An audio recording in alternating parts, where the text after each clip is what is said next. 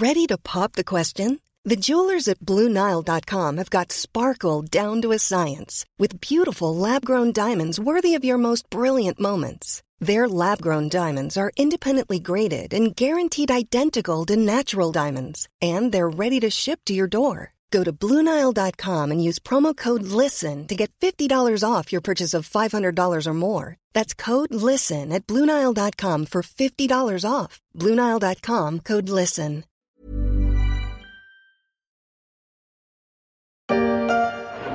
Madame Moulin. Monsieur Que faisiez-vous dehors? Dehors? Ah oui, dehors. J'étais sorti prendre l'air.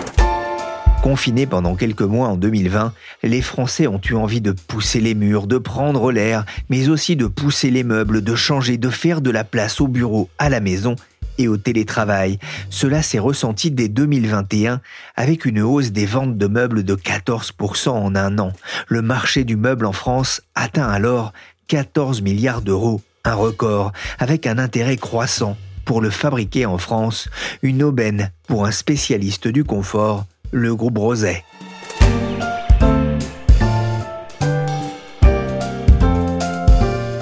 Je suis Pierrick Fay, vous écoutez La Story, le podcast d'actualité de la rédaction des Échos, un programme à retrouver sur toutes les plateformes de téléchargement et de streaming.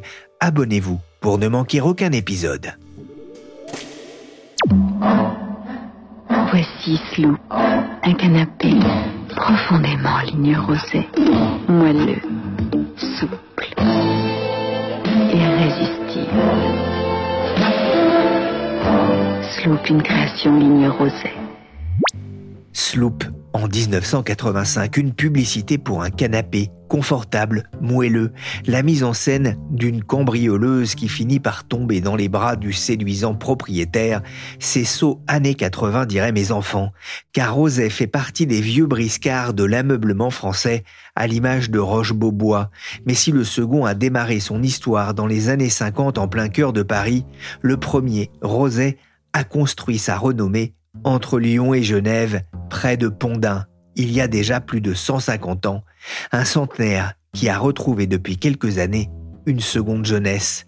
Bonjour Florence Beauchard. Bonjour Pierrick. Vous êtes journaliste aux Échos Week-end et vous vous êtes intéressée à cette entreprise familiale qui a su traverser les décennies, une entreprise qui trouve ses origines dans l'Ain. Oui, nous sommes au cœur du budget, à mi-chemin de Lyon et de Genève. C'est une région connue pour ses bois de hêtres et ses cours d'eau. En 1860, Antoine Roset quitte la Haute-Savoie et son emploi de garçon de café pour Oussia, dans l'Ain, où il monte une petite fabrique de cannes pour ombrelles. En 1892, il achète une propriété dans le coin, à côté d'une rivière, pour y débiter son propre bois.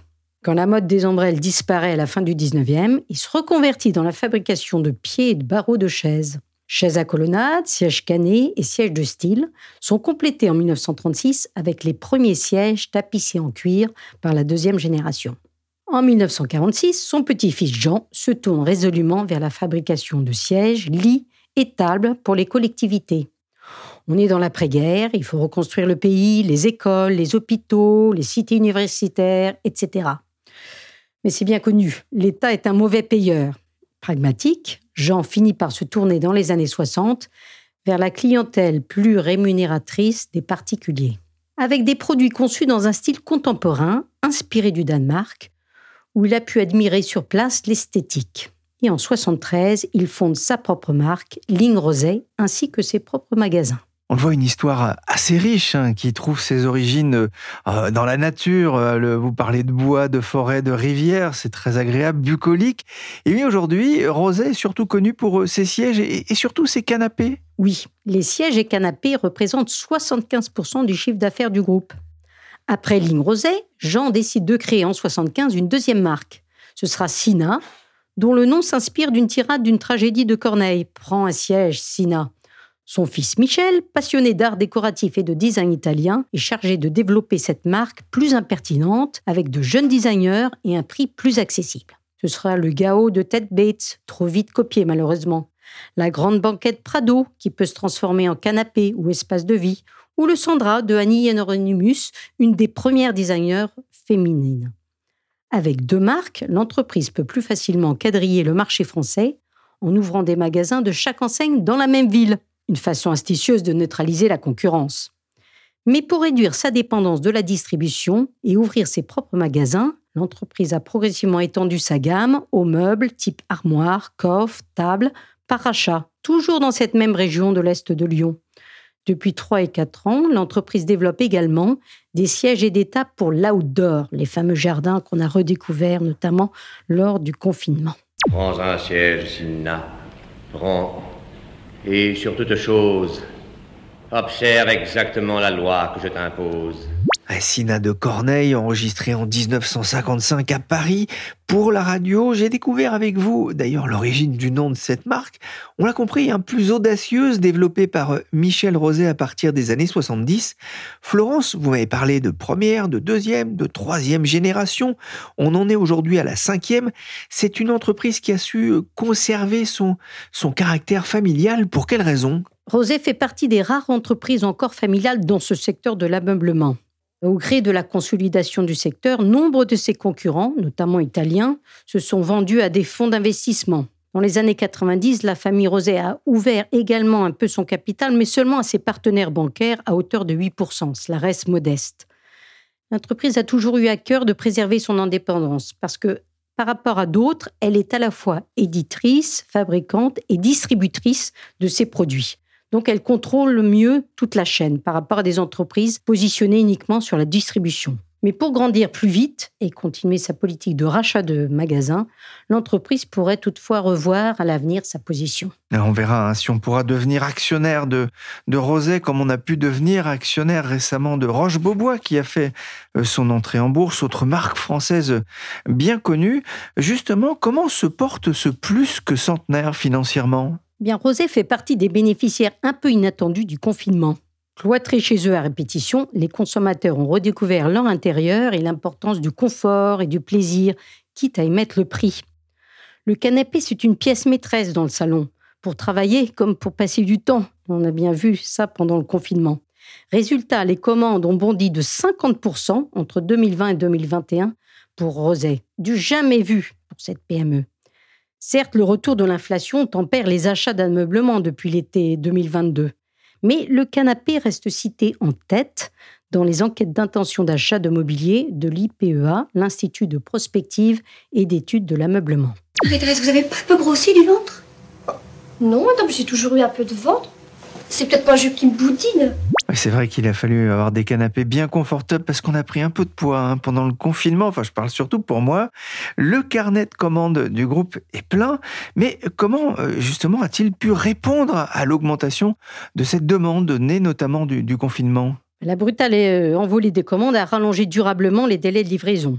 De 8 semaines, ces délais ont atteint jusqu'à 32 semaines au pic de la demande. Et pourtant, les usines ne se sont arrêtées que 3 semaines en tout pendant la pandémie et les horaires de travail ont été augmentés pour passer sur certains postes à 42 heures au pic. La famille Roset s'est donc heurtée à un problème de recrutement qui touche aujourd'hui bien des secteurs, depuis le luxe jusqu'à la restauration, l'hôtellerie ou même la vente. Ce problème l'a mené, comme bien d'autres entreprises, à créer sa propre formation. L'organisation de la production a également été revue pour anticiper davantage les commandes, et si bien que les modifications de commandes peuvent intervenir jusqu'à quatre mois avant la livraison, dans le cas de commandes programmées plusieurs mois à l'avance. Aujourd'hui, les délais ont été ramenés autour de 16 semaines pour une moyenne du marché de 15. Donc, ça va plutôt mieux. Il faut attendre hein, de plus en plus pour avoir accès à son canapé. Il faut y songer avant de renverser euh, du café euh, sur le sien si vous voulez en changer.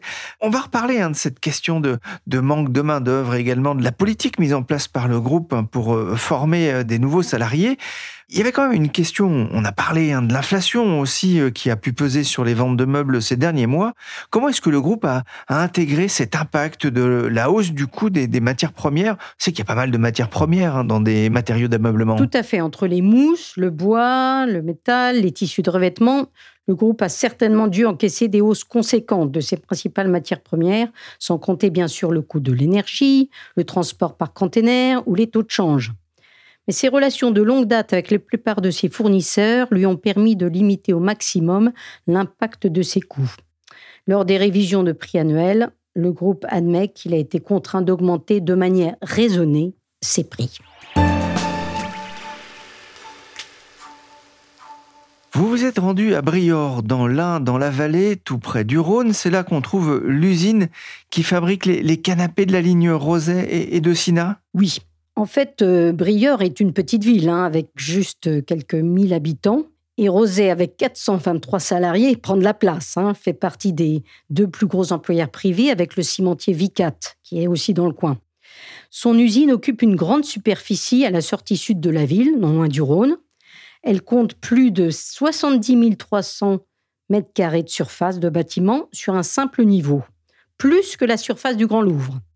De l'extérieur, impossible de deviner qu'on y fabrique des sièges, des canapés ou des pièces de menuiserie. Mais à l'intérieur, pour les amoureux des matières et des couleurs, c'est un véritable régal que d'arpenter les allées bordées de cuir de toutes les couleurs, les rangées de courleaux de tissu utilisés pour tapisser sièges et canapés. J'y ai rencontré des gens passionnés par leur métier, soucieux de transmettre leur savoir-faire, alors que nombre d'entre eux approchent de l'âge de la retraite. Les tâches les plus pénibles sont robotisées. Certes, c'est le cas de la découpe des gros cubes de mousse des tissus ou des cuirs, ainsi que la préparation des marges ou des fentes des pièces de menuiserie pour les emboîter très précisément de suite. Mais les contrôles visuels et donc humains restent essentiels et très nombreux. Dans le cas des matelasseuses, par exemple, il n'est pas rare que les opératrices aient besoin de reprendre le travail à la main. Mais il reste encore des tâches faites à la main également, comme l'enfilage des housses sur les sièges, le fronçage des plis de modèles de best-sellers comme le Togo en forme de tube froissé ou le ponçage des flancs en bois des sièges. Voilà, c'est de l'industrie, mais il y a encore une grosse part d'artisanal hein, dans ce métier, c'est intéressant. Vous évoquiez le Togo. Alors le Togo, euh, c'est un pays, mais c'est vrai que c'est aussi l'un des best-sellers de la marque, un produit qui a séduit bien au-delà des, des salons français? Tout à fait. C'est un produit tout droit sorti des 70s, pour le dessiner, son designer Michel Ducarrois, un designer maison formé à l'école des beaux-arts de Lyon, s'est inspiré donc d'un tube de dentifrice froissé. C'est l'un des premiers designers aussi à utiliser différentes mousses pour former son assise proche du sol, au lieu d'utiliser du fer ou du bois. Très novateur à l'époque, ce look et ses matières symbolisent furieusement le côté relax et sans chichi des années brétéchées. D'ailleurs, on le retrouve souvent croqué dans les frustrés de la célèbre auteur de BD. Mais côté fabrication, la formation de ces plis demande beaucoup de force et de dextérité. J'ai vu d'ailleurs sur place, c'est un travail encore souvent confié à des hommes. Il s'en produit encore 15 000 unités par an, mais en 50 ans, ces ventes euh, cumulées dépassent le million et demi, et on le retrouve dans 72 pays. Le produit n'a pas pris une ride, il s'apprête donc à fêter ses 50 ans, et selon les années, il représente encore 20 à 25 du chiffre d'affaires siège du groupe. Parmi les artistes, Lenny Kravitz est certainement l'un de ses plus gros collectionneurs. Il en posséderait plus d'une vingtaine. Mais Angelina Jolie est aussi très fan, paraît-il. Cet engouement incite d'ailleurs certains petits malins à commercialiser sur le net des copies, et ça représente un sacré travail de vigilance juridique pour les équipes de Rosé. Le Togo, souvent copié, jamais égalé. Et face à cette contrefaçon fréquente hein, sur les objets euh, vintage, Rosé répond aussi avec une technique. L'upcycling, c'est quoi? Oui, depuis deux ans, il propose euh, aux propriétaires de Togo usagés de recevoir un bon d'achat pour un neuf. Et Ligne Rosé, lui, s'occupe de récupérer l'ancien canapé au moment de la livraison de la commande avec euh, l'éco-organisme Éco-Maison. Et donc, si les mousses sont encore en état, les fauteuils sont retapissés avec un tissu PET recyclé et proposés à moins 40% du neuf sur une plateforme Internet dédiée. Mais à raison de quelques centaines d'unités, les quantités restent encore faibles. La priorité aujourd'hui, c'est plutôt de fabriquer du neuf. Plus généralement, le groupe recycle déjà ses tissus auprès de sociétés de maroquinerie et de chaussures. Avec la société Really, il a un projet de recyclage de ses chutes sous forme de panneaux. Et bien sûr, dans une perspective de plus long terme, le groupe travaille aussi sur du cuir vegan dérivé du mycélium avec la start-up. Et il se préoccupe également de la problématique des emballages pour se passer de polystyrène. Voilà, donc on retrouve euh, la housse qui a passé le test qualité en couture, qu'on va assembler avec euh, notre mousse qui vient d'être collée après un certain temps de séchage. Et on va pouvoir euh, tapisser l'ensemble. les différentes étapes de la fabrication du Togo dans ce document de ligne rosée en 2013 pour les 40 ans du canapé imaginé par Michel Ducarrois. C'est intéressant de voir le, travail manuel nécessaire encore pour ce produit qui s'exporte et vous le disiez qui plaît à, quelques stars américaines. Un groupe qui revendique d'ailleurs le, le Made in France pour se différencier de, de ses concurrents dans le mobilier contemporain? Tout à fait, parce qu'il réalise 80% de sa production en France, entre cinq usines qui sont toutes implantées à l'est de Lyon. Et Rosé n'est pas peu fier d'avoir décroché l'an dernier le label d'entreprise du patrimoine vivant qui reconnaît justement ce savoir-faire français implanté depuis plus d'un siècle et demi dans la région. Chaque année, le groupe investit 5 à 6 millions d'euros dans ses usines. Et elle recrée une collection également chaque année en faisant appel à une centaine de designers, des artistes plus ou moins établis, non seulement les Bouroulec, mais aussi Philippe Nigro, Benjamin Grindorge ou Charles Julliard. Rosé et, Sina, donc son autre marque, c'est du Made in France, on l'a compris. Mais ce qui est intéressant aussi quand on parle d'ameublement, c'est que c'est surtout du solde overseas, comme on dit, du vendu à l'étranger? Oui, Rosé fait partie des entreprises du secteur de l'ameublement les plus exportatrices. Une spécificité liée au fait d'avoir une marque rosé à l'étranger, la deuxième marque Sina étant réservée à la France et au segment de l'outdoor. L'export représente aujourd'hui les deux tiers de son chiffre d'affaires annuel de 300 millions d'euros. Et c'est le fruit d'une politique d'investissement de longue date à l'étranger dès la fin des années 60. Ce sera d'abord l'Allemagne en 1967, puis les États-Unis, où le groupe s'établit en 1983.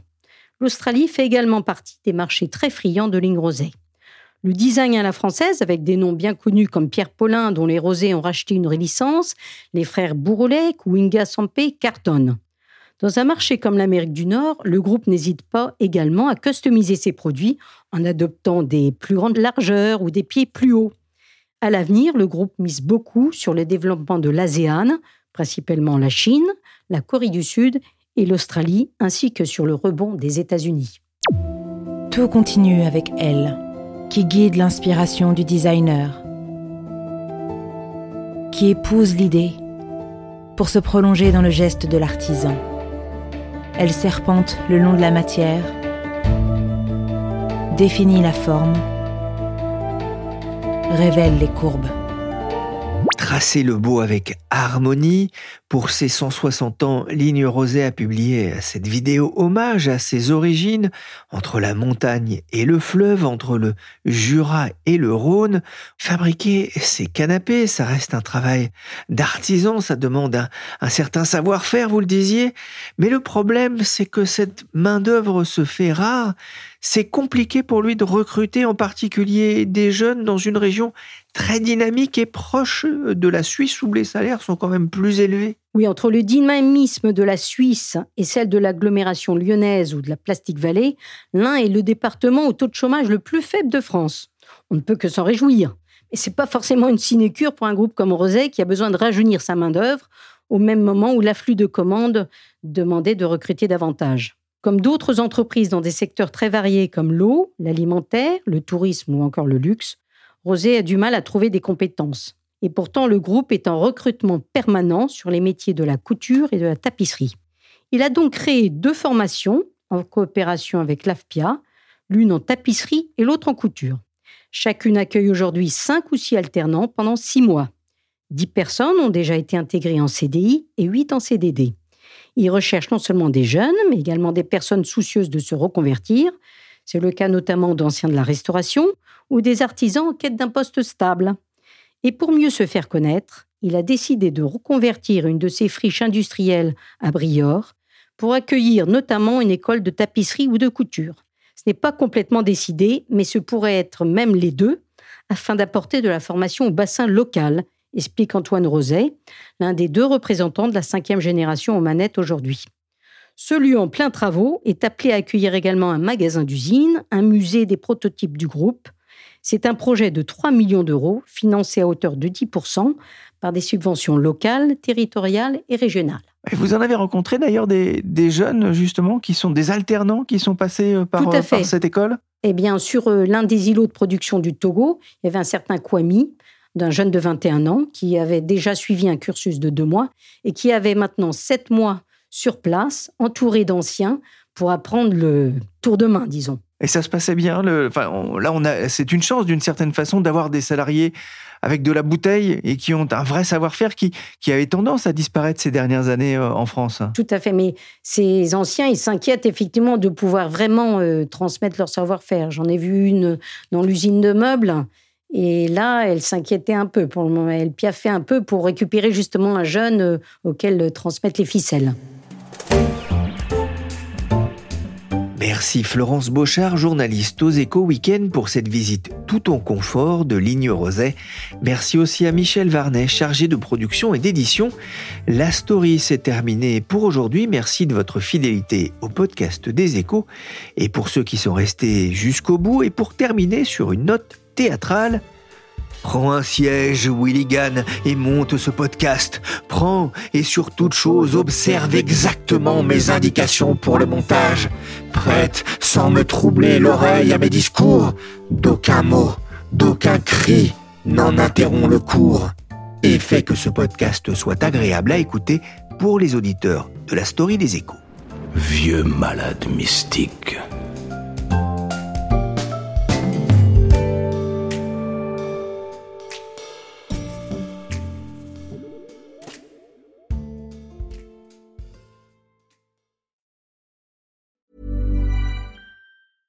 Small details are big surfaces. Tight corners are odd shapes.